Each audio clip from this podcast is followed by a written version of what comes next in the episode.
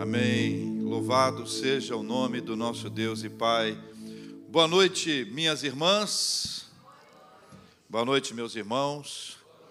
Que a bênção do Senhor repouse sobre a sua vida, sua casa e sua família em nome de Jesus. Amém. Nós temos um grupo da igreja chegando de um acampamento de jovens, um outro grupo chegando do encontro de casais de onde Flávia e eu acabamos de chegar pela graça de Deus, segundo a boa vontade do nosso Deus e Pai. Quero pedir que você abra sua Bíblia, por gentileza, no Evangelho, segundo escreveu Lucas, o evangelista Lucas, no capítulo 5. Ah, nós vamos ler o Evangelho de Lucas no capítulo 5. Quero pedir que você tenha sua Bíblia, que você abra, se você tiver seu tablet, o seu smartphone, de igual forma, abra a palavra de Deus, que ela é lâmpada para os nossos pés, é luz para o nosso caminho. E quero convidar você a caminhar com a gente na leitura e na exposição desse texto. Acho que você conhece bem essa história. Essa é a história da cura de um paralítico em Cafarnaum. Cafarnaum era a, a cidade quartel ge, ge, general, era a cidade base para as viagens missionárias e o trabalho que o Senhor Jesus exercia. Até hoje é um lugar bastante interessante para ser visitado, conhecido, Cafarnaum. Essa é a cura do paralítico de Cafarnaum. É aquela história em que faz-se uma abertura no teto da casa do eirado, e aí desce ah, aquele homem para que ele esteja perto de Jesus. Certamente já deve ter ouvido essas histórias, ou pelo menos conhecido um pouco daquilo que ali aconteceu. Foi um milagre extraordinário, uma graça divina que aconteceu sobre a vida daquele homem e daquelas pessoas que com ele estavam. Fala um pouco sobre pessoas importantes, pessoas que lutam a nossa luta, fala sobre pessoas que não têm condições, não têm alternativa, mas que Deus ah, traz oportunidades, que Deus abre portas fala sobre provisão de Deus, providência do Senhor, fala sobre a graça, o amor de Deus, é o evangelho de Jesus para a sua vida. E fala sobre uma fé visível.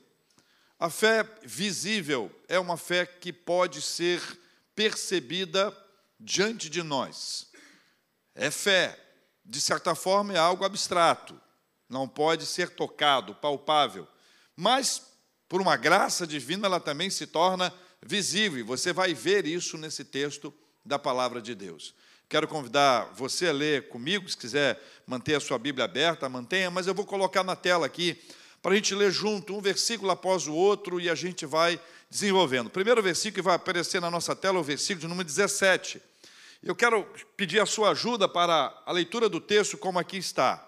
Vamos ler juntos a palavra do Senhor, que diz assim: Ora, aconteceu que num daqueles dias Estava ele, Jesus, tá? Ele estava o quê? Ensinando, e achavam-se ali assentados, quem estava lá? Os fariseus, mas quem? Mestre da lei, de onde que eles vinham? É, tá ótimo, um pouco desorganizado, cada um atirando para um lado, mas vamos juntos agora. De onde eles estavam vindo? Vindos as aldeias da Galiléia, da Judéia e de Jerusalém. Judéia é no sul, não, pode voltar para o 17, gente, que essa? Vai terminar a mensagem agora? Deixa no 17 aí. Judéia é no sul, Galiléia é no norte, Samaria no meio. Jerusalém está, portanto, nesta região que é a sede, é a capital religiosa, é onde está a elite espiritual de Israel.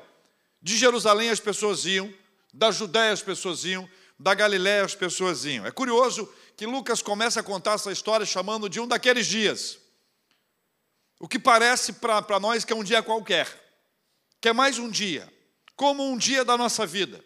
A gente acorda, faz as mesmas coisas, sai para a nossa rotina, para a nossa agenda, cumpre a nossa programação, mas no meio daquele dia acontece alguma coisa que muda a nossa história para sempre. Jesus é assim. Ele chega na nossa vida, ele se manifesta num daqueles dias normais, ele abre a porta para a gente uma grande oportunidade. Verdade é que nem todo mundo aproveita. Quer ver nesse texto? Esse texto ap ap apresenta dois tipos de posicionamento. Jesus está ensinando, Jesus está ministrando. Os fariseus e os mestres da lei julgavam-se sabedores de tudo, mas nesse texto eles parecem assentados como aprendizes. Eles estão dispostos a ouvir o que Jesus tem a dizer. Às vezes, eles ouviam Cristo para achar um ponto fraco, para achar um erro teológico, para criar uma dificuldade. Ou, como vários evangelhos, ou nos, nos evangelhos tem várias vezes a expressão para colocar Jesus à prova. Nem sempre era um posicionamento de eu quero aprender. De vez em quando era, vamos ver se ele vai errar alguma coisa, vamos pegar no pé dele e vamos utilizar isso contra ele. Mas a gente não sabe se nesse texto é isso ou aquilo, embora ah, o desenvolvimento do texto mostre um pouquinho do posicionamento deles. Mas veja, Jesus está ensinando e eles estão ali como aprendizes. Isso é interessante porque ah, Cristo sempre trouxe a oportunidade de ensino. Ele era adolescente, ele tinha 12 anos, segundo os relatos bíblicos. E ele estava no templo. E ele conversava com os doutores da lei, na sua adolescência. E eles ficaram impressionados com a sua inteligência.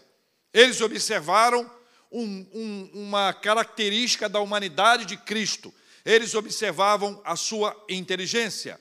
Por outro lado, quando Jesus termina um dos sermões mais ah, icônicos de todos, quando ele traz o sermão do monte, ou o sermão da montanha, quando ele termina a sua pré-pregação, as pessoas estão atônitas e dizem que ele ensina como quem tem autoridade e comparam, não como os escribas. Jesus está trazendo para eles o ensinamento, uma orientação que é importante para o conhecimento deles. Mas esse texto mostra dois públicos bem diferentes. Um público que observa um dado humano de Cristo a sua inteligência. Um outro público que entende que existe ali a sua autoridade, ou seja, no texto que fala sobre Jesus com 12 anos, eles olham para Cristo e ficam perplexos diante da sua inteligência. Como muita gente hoje pode ver Cristo como um homem sábio, como uma pessoa do bem, como uma pessoa com boas ideias, como um grande líder, enquanto outros vão ver a sua autoridade, a sua divindade, observarão a sua fala correta, justa, sobre a palavra de Deus, trazendo para o entendimento deles uma visão nova sobre essas coisas. Eu pergunto a você, como você vê Cristo? Como você lida com essa sua realidade de estar perto dele? Perto dele para identificá-lo, para conhecê-lo, perto dele para identificar se há algum equívoco nisso, perto dele para ver a sua humanidade, uma característica linda que você sente, ou perto dele para reconhecer a sua autoridade, a sua divindade e se submeter à sua palavra. Como você o vê? Sequência do texto. Versículo 17, na sua parte B, até o versículo 19. Leia comigo o que diz a Bíblia. E o poder do Senhor estava com ele para curar. Continue lendo comigo. Vieram então uns homens, trazendo em um leito um paralítico, e procuravam introduzi-lo e pô-lo diante de Jesus. Continue lendo. E não achando por onde introduzi-lo por causa da multidão, subindo ao eirado, o desceram no leito, por entre os ladrilhos, para o meio diante de Jesus. Jesus fez muitas curas e todas as curas apontavam para a glória de Deus. Jesus fez muitas curas. E cada uma das curas que ele operou, essas curas apontavam a glória de Deus, a glória do Senhor. João, terminando o seu evangelho, Lá no último versículo do seu, seu texto, ele vai dizer: Este é o discípulo que dá testemunho a respeito dessas coisas e que as escreveu, e sabemos que o seu testemunho é verdadeiro. Aí ele encerra dizendo: Se todas elas fossem relatadas, uma por uma, creio eu que nem no mundo inteiro caberiam os livros que seriam escritos. O que, que João conta? João conta que o poder de Jesus para curar não está restrito as curas que aconteceram no relato dos evangelhos. Jesus fez muitos outros milagres. Jesus operou muitas outras coisas que não foram escritas, porque se fossem escritas, não caberiam os livros, não teriam condições de registrar. Isso traz para a gente uma realidade das ações do Senhor Jesus na nossa vida. Nesse texto de Lucas que nós estamos lendo juntos aqui, vão acontecer dois tipos de curas. Primeira cura que vai acontecer é a cura espiritual. A segunda cura é a cura física. E eu creio que existem pelo menos três curas que acontecem na nossa vida. A primeira cura é a cura espiritual. A segunda cura é a cura física, mas há uma cura emocional que também é operada por Cristo na nossa vida. Muita gente já viveu essa realidade de ser curado, de passar por uma experiência transformadora como obra de Deus na nossa vida. E todas as vezes que eu penso na cura, nas ações divinas, nas manifestações de Deus, no poder do Senhor sobre nós, eu penso que existem algumas etapas importantes quando você e eu nós estamos em busca de cura. Quatro etapas importantes. A primeira etapa é a etapa do crer. Então eu creio que Deus pode. Eu creio que Ele é poderoso. Eu creio. A segunda etapa é a etapa do clamor. Eu creio, então eu clamo. Eu creio, então eu peço. Eu creio, então eu suplico. Porque eu creio, eu clamo. A terceira etapa é a etapa da gratidão. Eu creio, porque eu creio. Eu clamo, quando eu clamo, eu já agradeço. Se eu não agradecer, parece que eu não estou crendo. Mas quando eu creio, e aí eu clamo, eu já agradeço. A quarta etapa talvez seja uma das mais difíceis. Eu espero. Primeira etapa, eu eu creio. Segunda etapa, eu clamo. Terceira etapa, eu agradeço. Quarta etapa, eu espero. E essa é a parte mais complexa. Exatamente porque quando eu creio, eu creio no poder de Deus, eu tenho absoluta convicção que Deus pode, então eu vou à presença dEle, eu oro, eu clamo, eu suplico, eu peço, e à medida que eu coloco tudo isso diante de Deus em oração, eu já agradeço, eu já reconheço, eu já valorizo, e aí entra para a quarta e última etapa, eu espero. Só que a esperar ou esperar sem receber, se demorar muito, eu começo a duvidar se de fato Deus tem poder para realizar. E aí, em algumas ocasiões, Deus permite que eu e você esperemos para provar se nós estamos de fato crendo. Eu preciso aprender isso. Eu preciso aprender. Primeiro, eu creio. Segundo, eu clamo. Terceiro, agradeço. Quarto, eu espero. Qual dos quatro é mais difícil para você? É pessoal. Para a maioria é esperar. Para a maioria é esperar. Mas se não houver o start do crer, se não houver o start, o começo, a partida, eu creio. Se não houver o clamor, e clamor é clamor, clamor não é uma oração mínima. Clamor não é pedir que outros orem por você. Clamor é quando você clama. Clamor é quando você busca. Clamor é quando você desperta na madrugada ou em qualquer outro horário para buscar ao Senhor e você crê, eu creio, eu clamo. E aí nós aprendemos aqui na igreja a agradecer antes de receber, está na Bíblia, e nós estamos colocando isso em prática.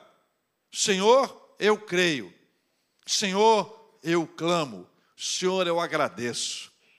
E depois, eu espero. Mas eu aprendi também na palavra, e tenho compartilhado isso, que quando demora muito, o que, que Deus nos dá? Paciência. Se Ele não nos desse paciência, nós não aguentaríamos esperar. Por isso, eu creio, eu clamo, eu agradeço, eu espero, e se demorar muito, Deus vai nos dar paciência em nome de Jesus. Amém, meus irmãos? Versículos 18 e 19 nos conta que a aula de Jesus foi interrompida por uns homens. O Evangelho de Marcos, capítulo 2, versículo 3, diz que foram quatro homens que levaram um paralítico para ser curado. E aí a gente descobre que além dos mestres da lei, além dos fariseus que ali estavam, a multidão tinha gente de todo quanto é lado. As pessoas queriam estar perto de Cristo com as suas expectativas, sejam elas quais forem queriam alguma coisa dele, buscavam, queriam estar perto dele. A gente não sabe exatamente, o fato é que esta era uma barreira, este era um obstáculo, essa era uma dificuldade para que Jesus fosse acessado. Aqueles quatro homens queriam levar o seu amigo paralítico diante de Jesus. E aí você vai vendo uma história que todo mundo aqui deve ter ouvido alguma vez na vida. A gente não sabe se eles tentaram isso antes e aquele dia foi, não, hoje vai. Hoje vai, de um jeito ou de outro vai. Vão dar um jeito, hoje vai.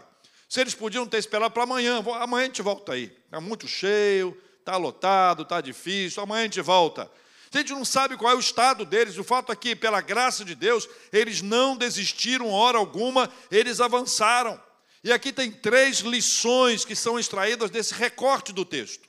Primeira lição: esses quatro homens fizeram pelo paralítico que o paralítico não poderia fazer.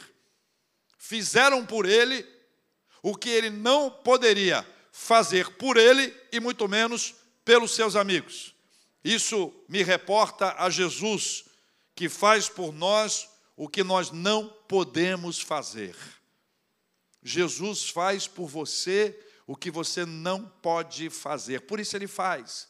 Porque você não tem condições, você não tem, não tem habilidade, você não tem atributos para realizar isso. Por isso ele faz. Segundo, esses quatro homens não desistiram apesar de todas as dificuldades.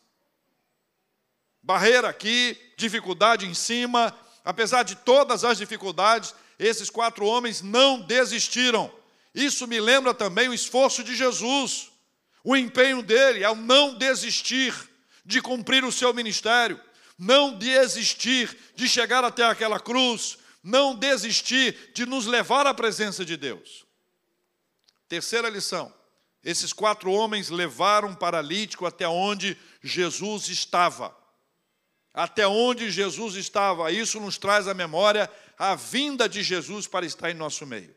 Então há um processo invertido aqui. Enquanto aqueles homens queriam colocar o amigo diante de Jesus, Jesus colocou diante de nós.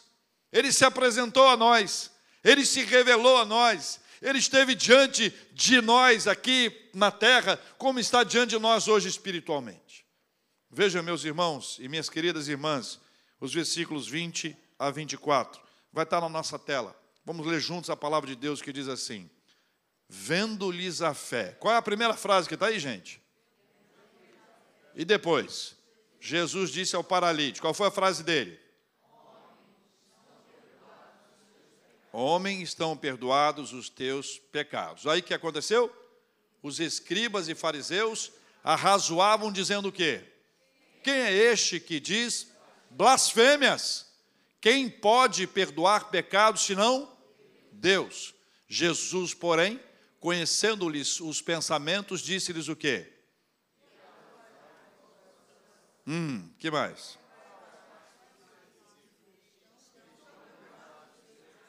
Ou, uhum. mas para que saibais que o Filho do Homem tem sobre a terra a autoridade para perdoar pecados, disse ao paralítico: qual foi a frase dele? Eu te ordeno, levanta-te, toma o teu leito e vai para casa. Os evangelhos sinóticos são unânimes em registrar a visibilidade da fé dos quatro homens. E há uma pergunta inevitável: como a fé pode ser vista? Vendo-lhes a fé, como a fé pode ser vista? Tiago, meio-irmão de Cristo, líder da igreja, responsável por presidir um concílio importantíssimo que tratou a respeito da circuncisão, um tema extremamente grave para a comunidade naquela época. Ele nos ajuda com a resposta. Um texto que talvez você tenha ouvido pelo menos uma dessas frases. Diz o nosso irmão Tiago, e meu irmão de Jesus e nosso irmão: Meus irmãos, qual é o proveito se alguém disser que tem fé, mas não tiver obras. Pode acaso semelhante fé salvá-lo? Se um irmão ou uma irmã estiverem carecidos de roupa e necessitados do alimento cotidiano, e qualquer dentre vós lhes disser: Ide em paz, aquecei-vos e fartai-vos, sem contudo lhes dar o necessário para o corpo. Qual é o proveito disso? Aí termina dizendo: assim também a fé, se não tiver obras por si só, ela está morta. Então, como a nossa fé se torna visível? Como a fé de alguém se torna visível? Como a fé daqueles homens se tornou visível? Por meio das obras. E aí é um detalhe curioso que nós precisamos lembrar. Obra não funciona do ponto de vista da salvação. Não existe um impacto da obra para que Jesus nos salve, para que o seu ou meu nome sejam escritos no livro da vida. Não existe uma pressão por meio daquilo que a gente faz ou por meio daquilo que a gente não faz para que a gente seja salvo. Mas o texto bíblico nos ajuda a entender que fé e obra são como dois remos de um mesmo barco.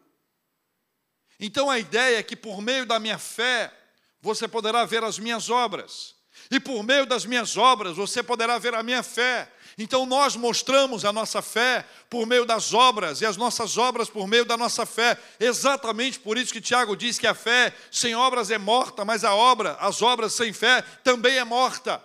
E aí você entende o processo dos homens que foram lá e Jesus diz que o texto bíblico diz sobre Cristo e sobre eles, vendo-lhes a fé, a fé era visível a fé se tornou clara, palpável, concreta, quando aqueles homens não desistiram, quando eles insistiram, apesar das pessoas nesse nível, apesar das dificuldades no eirado, eles continuaram lá até que colocaram lá o leito e, pela graça de Deus, aquele homem foi colocado diante de Jesus. Veja, irmãos, eles não curaram o paralítico. A operação da cura não foi obra deles. Eles não realizaram a obra da cura, pelo contrário, eles levaram o homem doente como estava, quando eles colocaram diante de Jesus, ele continuava doente como estava antes. Não há mérito neles para dizer: olha, eu fui curado por sua causa. A fé se torna visível por meio de nossas obras. Jesus trouxe a possibilidade desse entendimento para eles a respeito disso. A nossa fé em Jesus, ela ganha visibilidade por meio das nossas obras. E através das nossas obras, as pessoas podem ver a nossa fé. Precisa caminhar juntinho. Fé e obras. Vendo-lhes a fé, é o que o texto diz. Tanto em Mateus, Marcos e Lucas, a fé é atribuída aos que levaram o paralítico. A fé não é atribuída ao enfermo.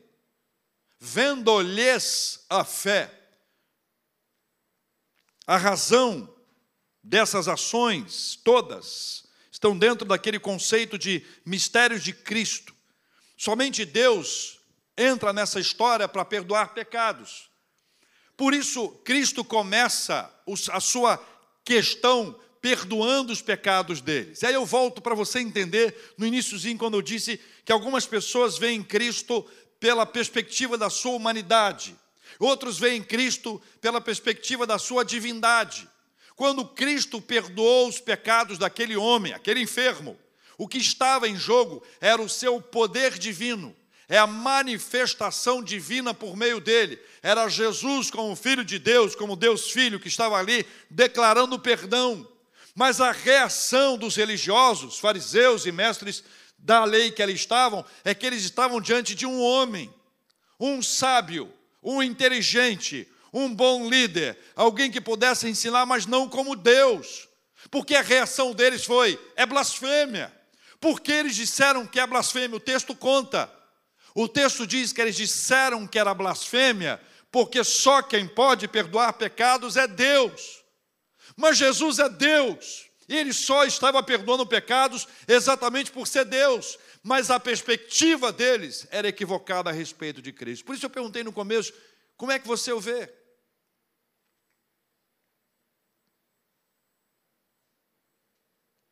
Cristo fecha a lição sobre a sua autoridade divina e até sobre o que não pode ser visto, mas sentido, determinando a cura do enfermo, o que obviamente poderia ser visto. Versículo 24 diz: Mas para que saibais que o Filho do Homem tem sobre a terra a autoridade para perdoar pecados, disse ao paralítico: Eu te ordeno, levanta-te, toma o teu leito e vai para casa.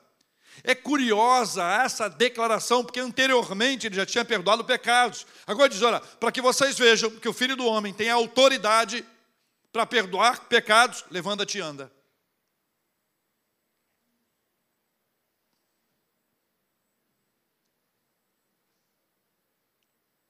Versículos 25 e 26, leia comigo. Imediatamente se levantou diante deles e, tomando o leito em que permanecera deitado, voltou para casa glorificando a Deus. E a reação do povo, qual foi? Todos ficaram atônitos, davam glória a Deus e, possuídos de temor, diziam: Hoje vimos prodígios. Eles foram para uma aula, estavam diante do Mestre, entraram como aprendizes e saíram glorificando a Deus. Sabe por quê? Porque o Filho do homem ali estava. O Filho de Deus ali estava. Jesus encerra a sua aula, a sua conversa sobre a vida, sobre os temas que ele estava ali apresentando, declarando a sua autoridade para perdoar pecados e para gerar a cura. Eu disse que dois tipos de cura aconteceriam ali: a cura espiritual e a cura física.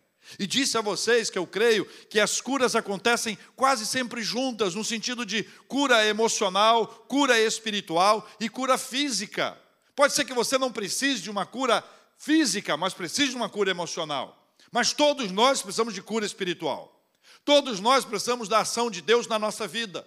E a reação daqueles que são alcançados pelo Evangelho, a reação daqueles que recebem a palavra de Deus, a reação daqueles que reconhecem que Jesus é Deus, é que a nossa reação é de glorificar a Deus, é de dizer glórias sejam dadas ao seu nome.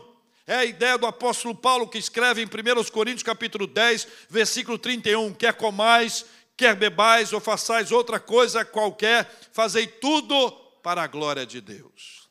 Essa é a reação da nossa vida depois que nós nos deparamos com o Filho de Deus, depois que nós encontramos com Jesus Cristo, nós aprendemos a glorificar ao Senhor, seja no ato quando uma cura é realizada, quando o poder de Deus se manifesta sobre a nossa vida, naquele exato instante nós já passamos a glorificar a Deus e depois nós aprendemos a nossa caminhada de fazer tudo para a glória de Deus. O Filho de Deus ali estava. O Filho de Deus aqui está. A maneira como nós vivemos muda tudo na nossa vida.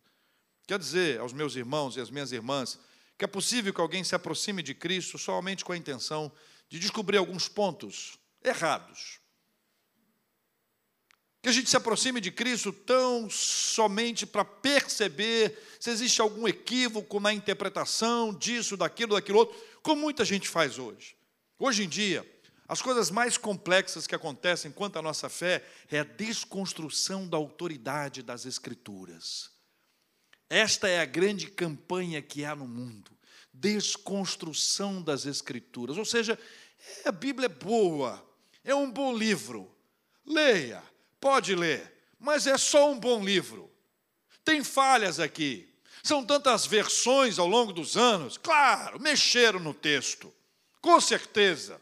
E começam as inúmeras questões levantadas para, de alguma forma, enfraquecer a autoridade das Escrituras sobre a nossa vida. Quero dizer a vocês que nessa igreja nós cremos que a Bíblia é a palavra de Deus. Nós cremos que a Bíblia é a nossa única regra de fé e prática.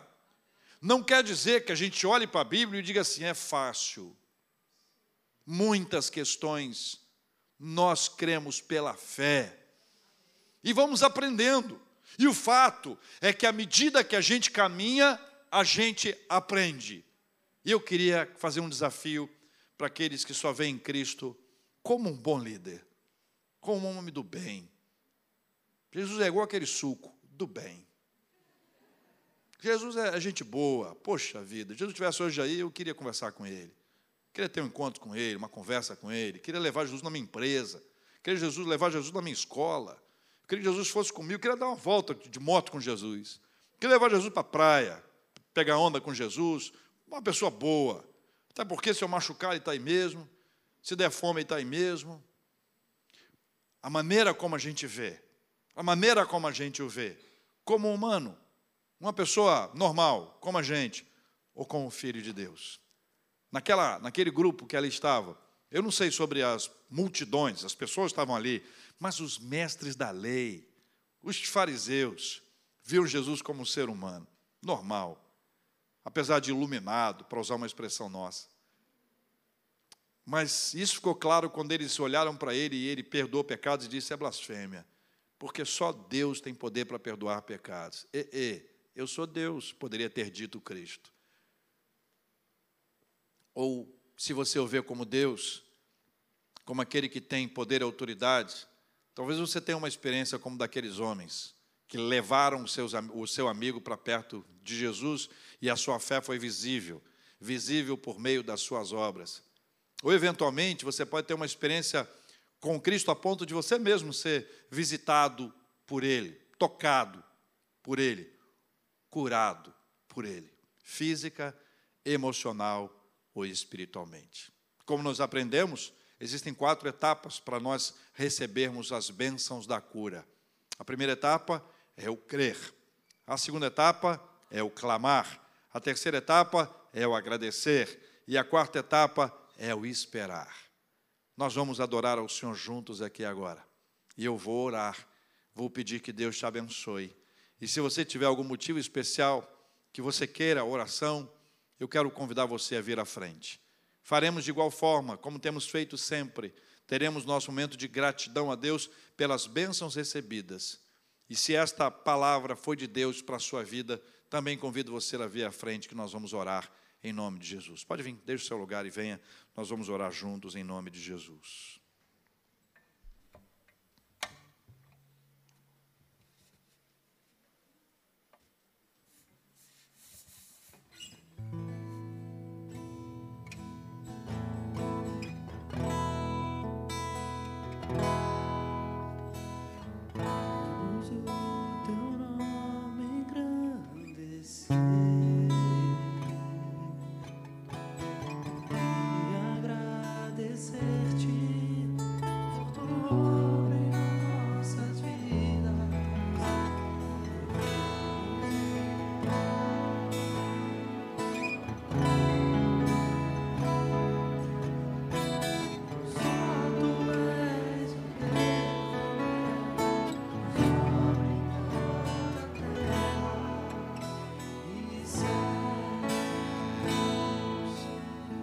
Senhor, nós estamos aqui porque nós cremos que o Senhor é o Filho de Deus.